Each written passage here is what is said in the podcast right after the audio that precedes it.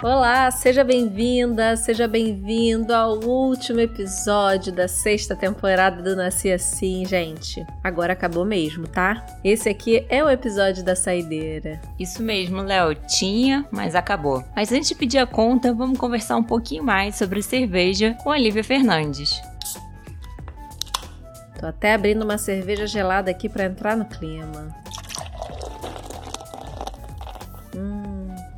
Agora sim, vamos lá. Opa, vou abrir a minha também. E se você ouviu o episódio 30, sabe que a Lívia, formada em Química, é cervejeira, sommelier de bebidas e dá aula sobre o assunto. Literalmente. Se você ainda não ouviu a entrevista com a Lívia, já anota aí para ouvir mais tarde, quando acabar esse aqui. E hoje a gente vai contar umas novidades sobre a história da cerveja, dar dicas e falar sobre mulheres que fazem cerveja. Se você também é do tipo que nunca fez amigos bebendo leite, fica com a gente.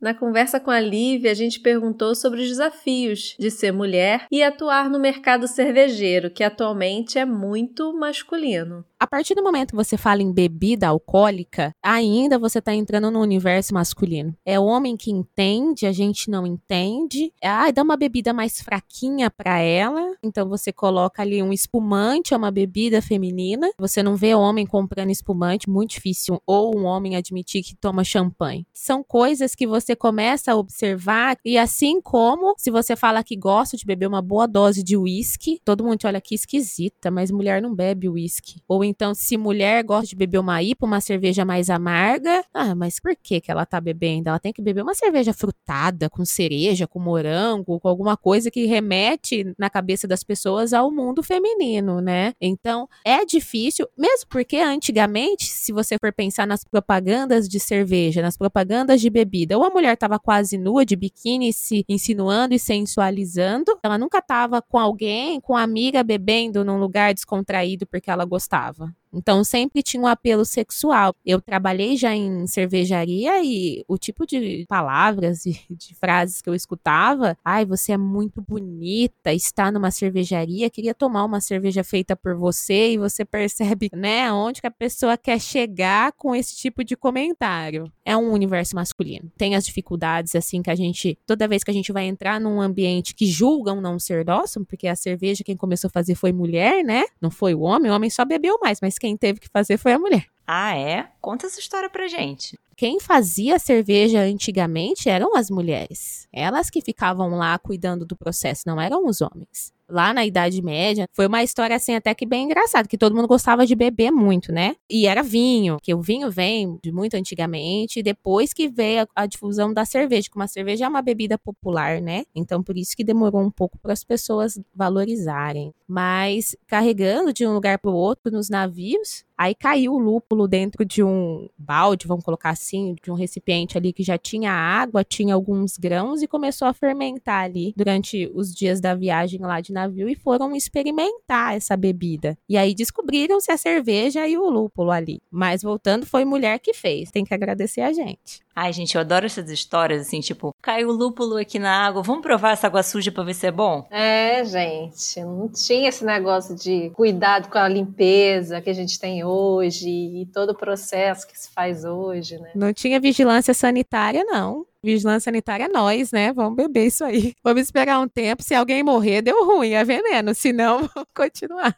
Então, a gente não conseguiu confirmar essa história do transporte dos navios, mas reza a lenda que em 2100 anos antes de Cristo, os sumérios, um dos povos a habitar a Mesopotâmia, alegravam-se com uma bebida fermentada obtida de cereais, e de fato, a bebida foi descoberta por acaso. Olha, mas provavelmente não foi lúpulo que caiu no barril, porque o lúpulo, ele só foi introduzido na cerveja depois no século II, por, adivinhem só, Uma mulher, claro. A monja alemã Hildegard von Bingen. Não sei se é assim que fala, gente, não sei falar alemão. Mas ela achou que ia ser uma boa ideia porque ela sabia que o lúpulo tinha propriedades conservantes. Ela pensou, ah, vou colocar aqui o lúpulo na cerveja para conservar a cerveja. Hum, espertinha ela, hein? Segundo as nossas pesquisas, essa parte de que eram as mulheres que faziam as cervejas é verdade mesmo. Na Suméria, cerca de 40% da produção dos cereais destinavam-se às cervejarias chamadas casas de cerveja, mantidas por mulheres. Olha aí. Inclusive, gente, esse povo achava que a cerveja era um presente dos deuses. Ou melhor, da deusa Ninkasi, que é a deusa suméria da cerveja. E Ninkasi significa senhora que enche a boca. Obrigada, Sumérias. E a gente ficou brincando que não tinha vigilância sanitária, mas olha só. No código Hammurabi, sabe aquele olho por olho, dente por dente, lá de 1760 anos antes de Cristo? Então, nesse código, quem não respeitasse os critérios de produção da cerveja era condenado à morte. Eita, credo, melhor ficar com a vigilância sanitária mesmo, né? Também acho, mas chega de história, né?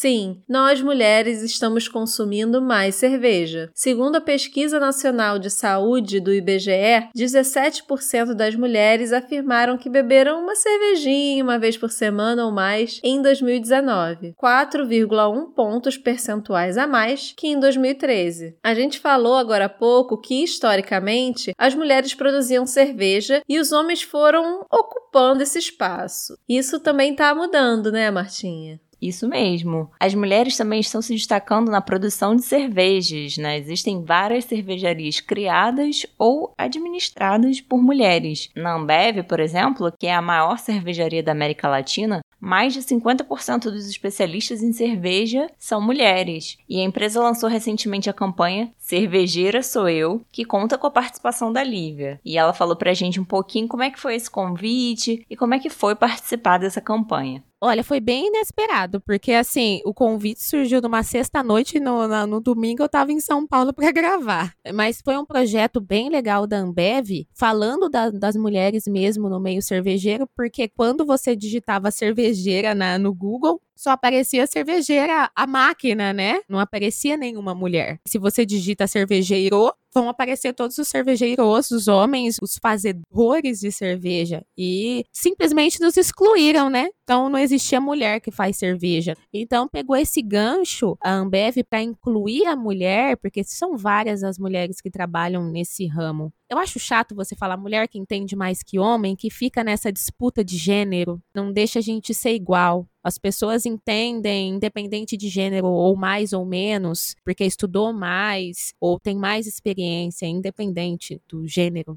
do sexo, que é homem ou, ou, mulher. Então a Ambev pegou esse gancho aí de ver que não tinha cervejeira ali, você joga no Google, não tinha uma foto de uma mulher. Sempre de uma geladeira. Então, uma cervejeira era uma geladeira, mas eu não sou uma geladeira. E as mulheres que eu conheço que trabalham com isso não são geladeiras também a Ambev começou a procurar as pessoas que trabalhavam nesse ramo, né, as mulheres, fomos em oito mulheres que fizemos essa série aí de cervejeira sou eu, cada uma trabalhando em alguma parte, né, eu ali mais no atendimento, já fui do chão de fábrica, a Laura, que trabalha mais com a tecnologia, a Tamires, pessoas ali que estão no dia a dia da cerveja e somos cervejeiras sim e não somos geladeiras. Tenho dúvida de várias coisas na minha vida, mas tenho uma certeza, que eu não sou uma geladeira. Como você pode ver, não sou uma geladeira.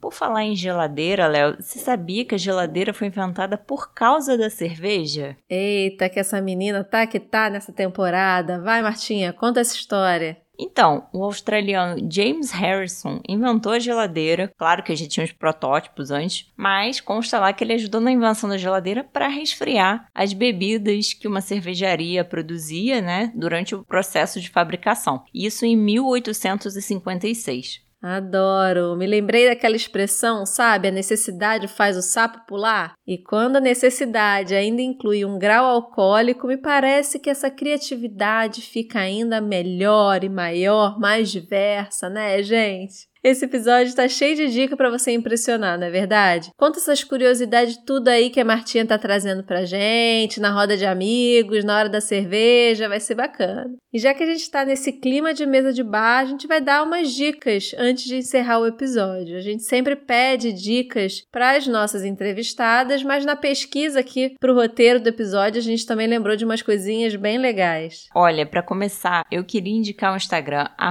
@hipacondríaca da Lud Almeida. Foi lá que eu vi essa história da origem da geladeira. E ela também tem um podcast sobre o assunto que se chama Surra de Lúpulo. Bem bacana para quem se interessa pelo assunto, vale a pena ouvir. Legal. Eu também queria incluir uma cerveja nas indicações. Eu confesso que ainda não tomei, mas achei muito bacana a ideia. O nome da cerveja é Matriarca. É uma cerveja feita pelo movimento das mulheres sambistas. O rótulo já me conquistou porque tem uma imagem linda da Dona Ivone Lara. Se movimento quiser me mandar uma garrafa para experimentar, eu confesso que eu não me incomodo, que nessa falação toda, a latinha que eu abri já acabou, gente. Tô precisando de outra. Vou abrir outra daqui a pouco aqui, se não acabar esse episódio aqui. Opa, nem eu. Manda aqui pra mim. E para fechar, fechar, gente, eu queria indicar o filme Drunk, mais uma rodada, que ganhou o Oscar de melhor filme estrangeiro, que é com aquele ator que faz todos os filmes dinamarqueses, sabe? Bom, todos os dois filmes dinamarqueses, pelo menos que eu vi, ele tava. Já deu para ver que a Marta é amiga cult do rolê, porque eu nunca vi filme dinamarquês, gente. Faço nem ideia quem é esse moço. Peraí.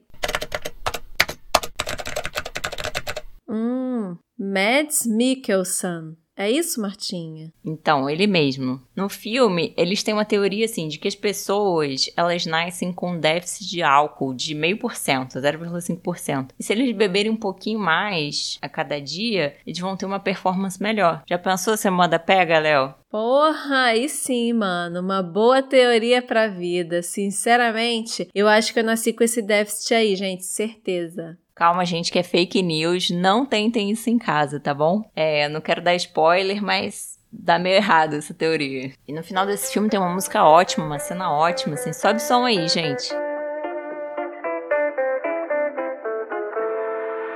What a life, what a night, what a beautiful, beautiful ride. Don't know where